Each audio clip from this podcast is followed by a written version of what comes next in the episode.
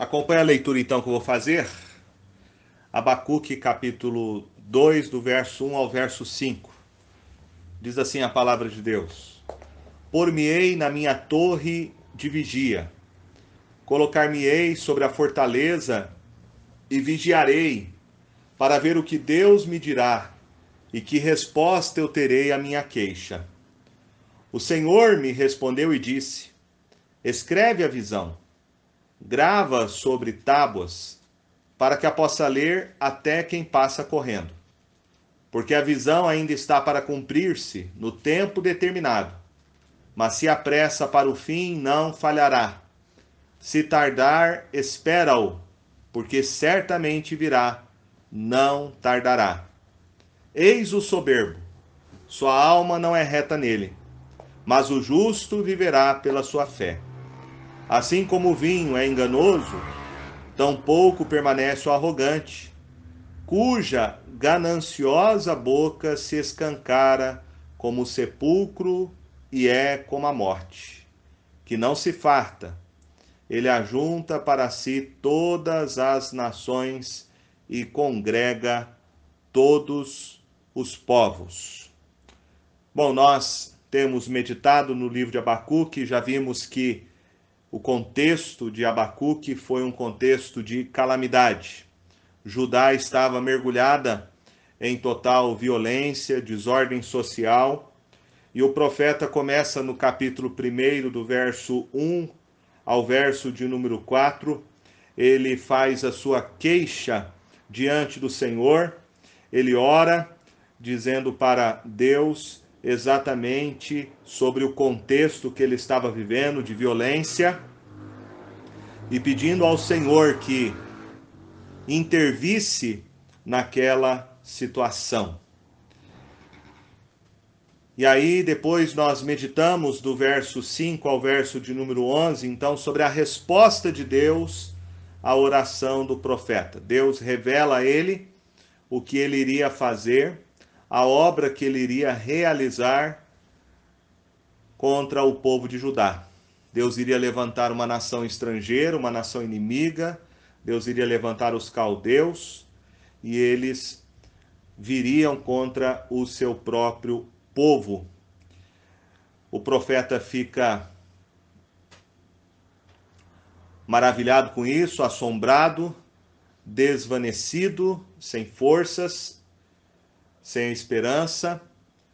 E aí nós temos então a sua oração de intercessão, que meditamos no nosso último estudo, do verso 12 ao verso de número 17. Ele intercede pelo povo de Judá, ao mesmo tempo ele coloca diante de Deus a sua perplexidade de como Deus, sendo santo, justo e bom, iria usar uma nação ímpia, como os caldeus, para disciplinar o povo de Judá. Agora então nós temos o capítulo 2, a atitude do profeta diante da calamidade e a resposta de Deus à sua oração. Esses versos, eles nos ensinam, meus irmãos, o que nós devemos fazer num tempo de calamidade. O que nós devemos fazer num tempo de crise, quando nós experimentamos as dificuldades que sobrevêm sobre a nossa vida, sobre a nossa família e sobre a nossa nação. Nós aprendemos aqui, em primeiro lugar, que nós precisamos construir uma torre de vigia para esperar a resposta de Deus. O profeta diz no verso 1 do capítulo 2: Por-me-ei na minha torre de vigia, colocar-me-ei sobre a fortaleza e vigiarei para ver o que Deus me dirá e que resposta eu terei à minha queixa. Nós temos aqui a atitude do profeta, essa expressão que ele usa, por-me-ei, era uma expressão usada para o soldado que tinha que se preparar para a eminente batalha. Também a palavra por-me-ei pode significar a atitude de alguém que está pronto na presença de Deus para, de maneira vigilante, esperar a resposta do Senhor. A linguagem que o profeta usa aqui, sem dúvida, é uma linguagem militar. Naquela época, era muito comum as cidades serem rodeadas por muralhas e em cada canto das muralhas ter uma torre onde ficava ali um guarda que era um sentinela. Ele ficava sempre numa postura de prontidão, de alerta, para vigiar, para exatamente proteger a cidade contra a invasão dos inimigos. Então, ele usando essa, essa linguagem, uh, essa metáfora da torre e da fortaleza, ele aplica isso à nossa postura de vigilância e constante oração. Então, diante da queixa do profeta, como ele diz, ele vai buscar a presença de Deus. Diante da sua perplexidade, de não compreender e de não é, conseguir conciliar como que Deus, sendo santo, justo e bom, iria levantar uma nação inimiga para ser o instrumento de Deus para disciplinar o seu povo diante desta situação, diante do caos que ele estava vivendo em ver o povo de Judá mergulhado na violência, ele então se coloca na presença de Deus em oração. Ele busca ao Senhor em oração. Essa expressão que nós encontramos aqui, torre de vigia uh, e fortaleza, a ideia do sentinela é uma expressão que você vai encontrar em outros profetas. Por exemplo, Ezequiel usa muito essa expressão. Ele fala do atalaia, né, que tem que estar olhando, sempre pronto para ver o que Deus vai fazer uh, e assim entregar a palavra de Deus para o seu povo. Ele usa essa expressão lá em Ezequiel capítulo 3, verso 17 e Ezequiel 33, verso 7. A postura de Abacuque é a mesma. Ele busca a presença de Deus em oração. Deus como sendo a sua torre de vigia, Deus como sendo a sua fortaleza. O que nós aprendemos aqui, meus irmãos, é que o profeta encontra na presença de Deus o lugar de sossego e de segurança para o tempo de calamidade.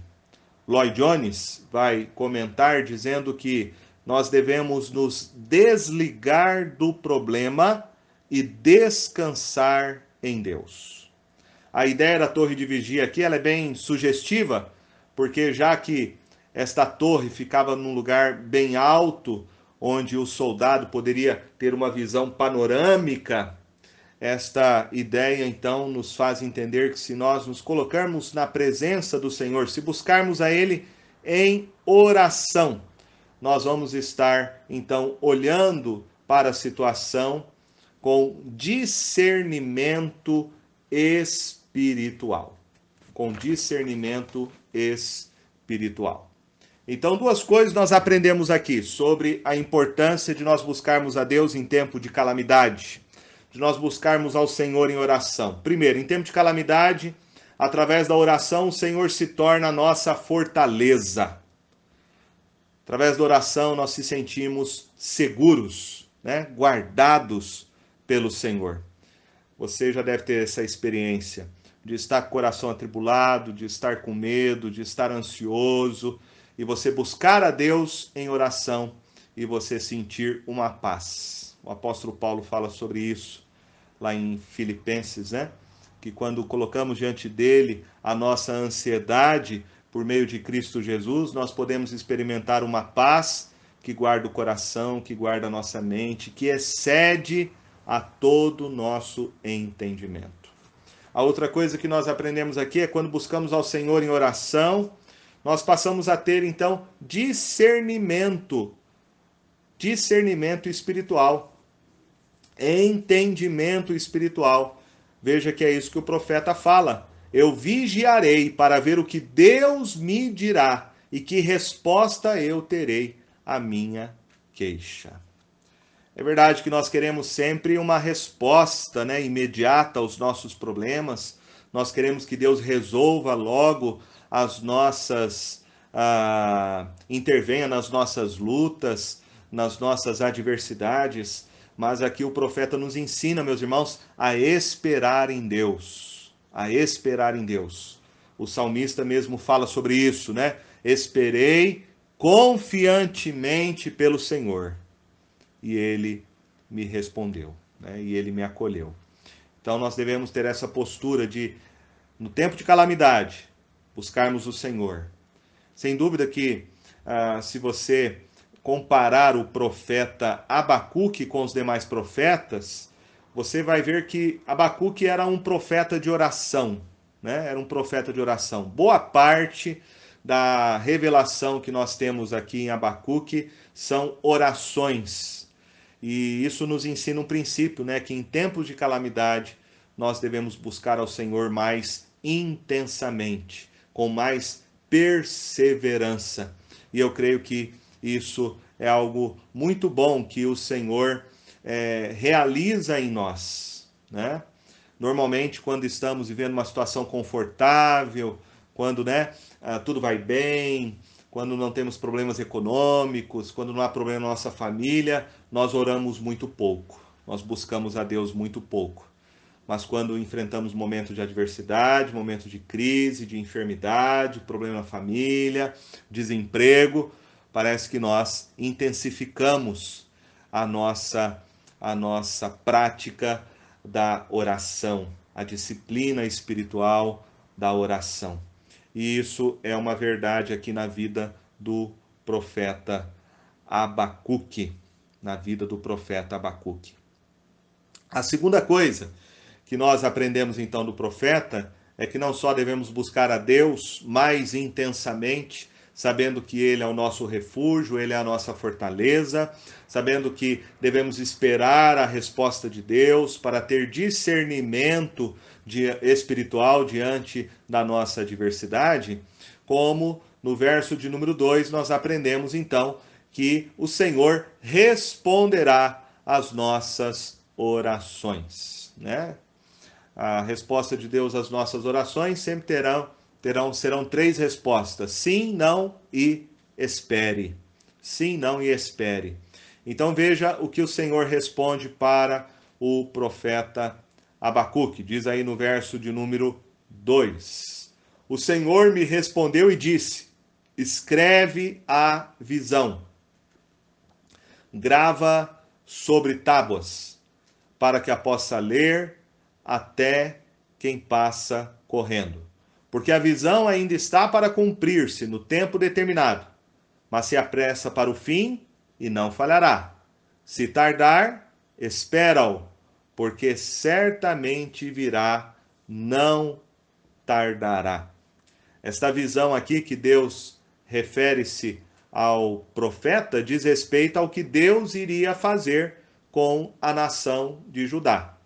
Esta visão diz respeito àquilo que Deus já havia revelado a ele, do verso 5 ao verso de número 11 do capítulo 1, que Deus iria levantar os caldeus, e os caldeus seriam o instrumento usado por Deus para disciplinar o seu próprio povo, disciplinar o povo de Judá. Então, esta visão aqui que o Senhor pede para que o profeta escreva uh, diz respeito a esta revelação de Deus, aquilo que ele iria fazer ao povo de Judá.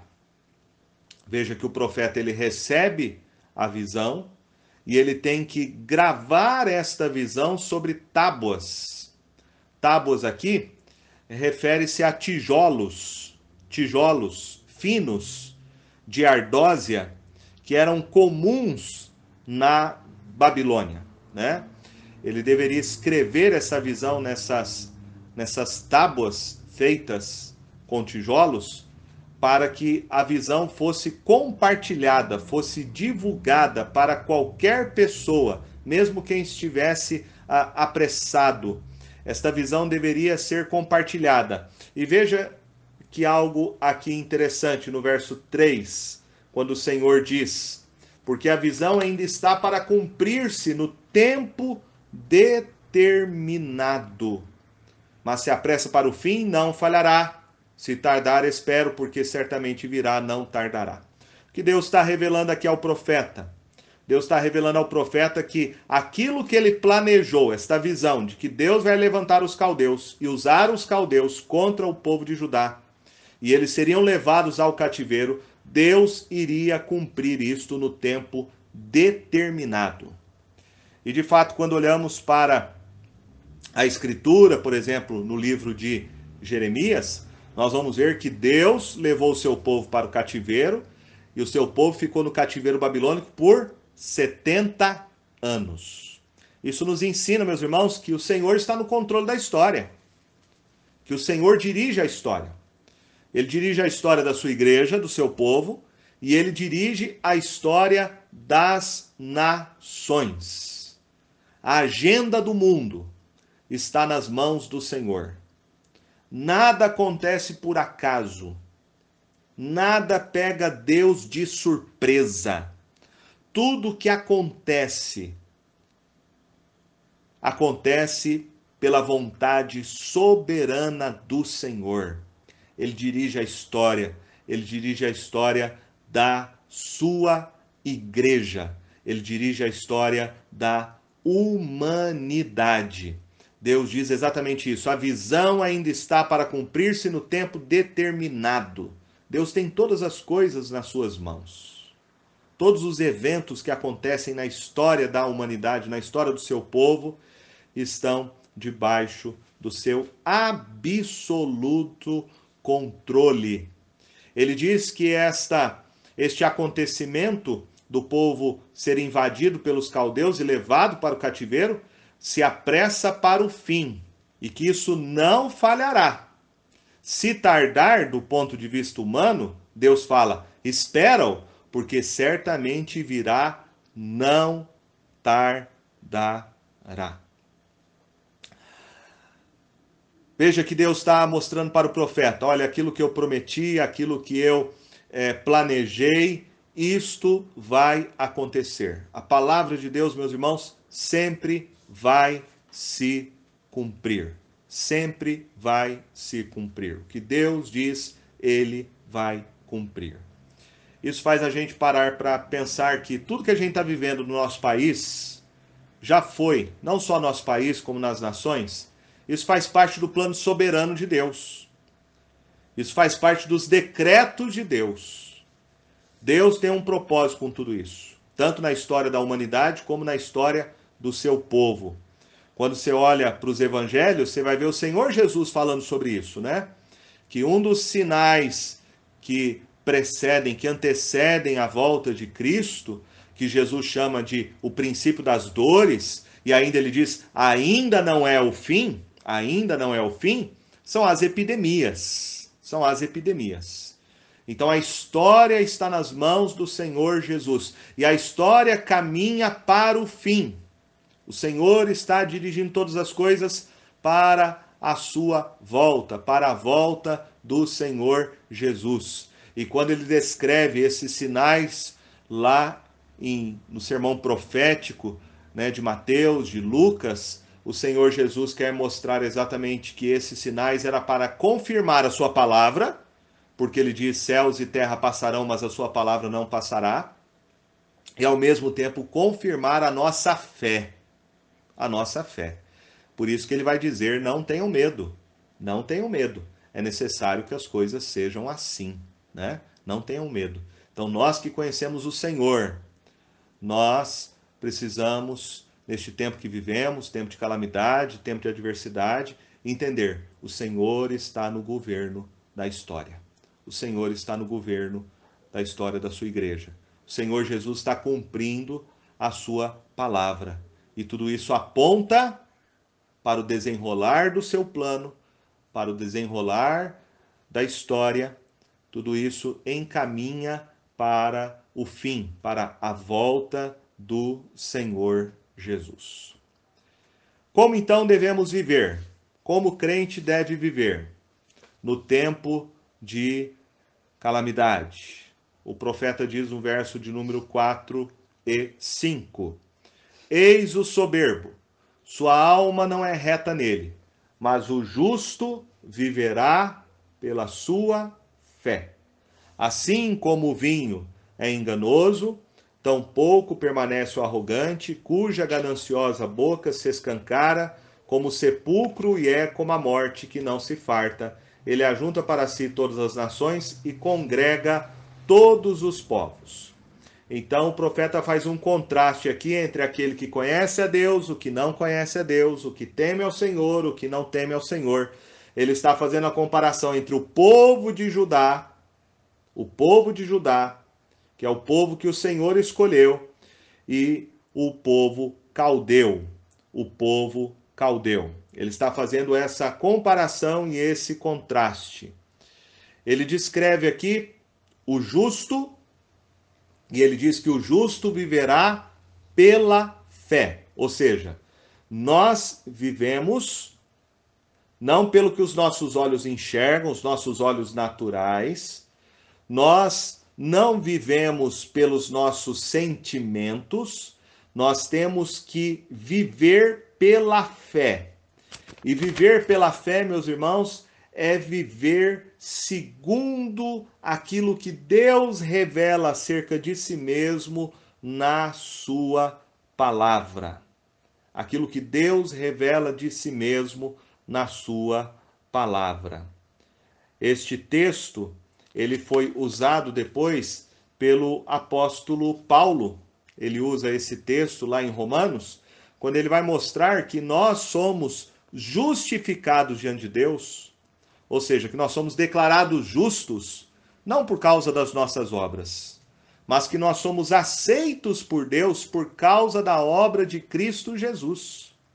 E que nós somos então justificados diante de Deus pela fé somente em Cristo Jesus e não pelas nossas obras.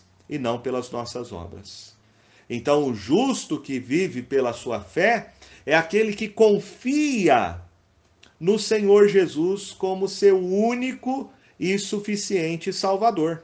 O justo que vive pela sua fé é aquele que foi transformado pela graça salvadora do Senhor e que agora vive não segundo os valores do mundo, mas vive agora segundo os valores eternos revelados na palavra de Deus. É assim que nós devemos viver neste tempo de crise. E por isso ele diz: Eis o soberbo, sua alma não é reta nele. Ele fala aqui a respeito dos caldeus, ele fala aqui a respeito exatamente de todos aqueles que não confiam no Senhor. Ele descreve essas pessoas como pessoas soberbas. Elas não vivem pela fé elas não vivem pela fé. O soberbo é aquele que confia em si mesmo. O soberbo é aquele que confia no seu dinheiro. O soberbo é aquele que confia nas suas posses. O soberbo é aquele que confia no poder humano. O soberbo é aquele que confia na sua própria força. Na sua própria força. Então há duas maneiras aqui descritas pelo profeta. Ou nós vamos viver confiando e dependendo do Senhor pela fé, ou nós vamos viver confiando e dependendo de nós mesmos, da nossa força, da nossa capacidade, do nosso dinheiro, do nosso poder. E veja como que ele descreve aqui a soberba, né? O soberbo, o homem que confia em si mesmo, que não confia no Senhor.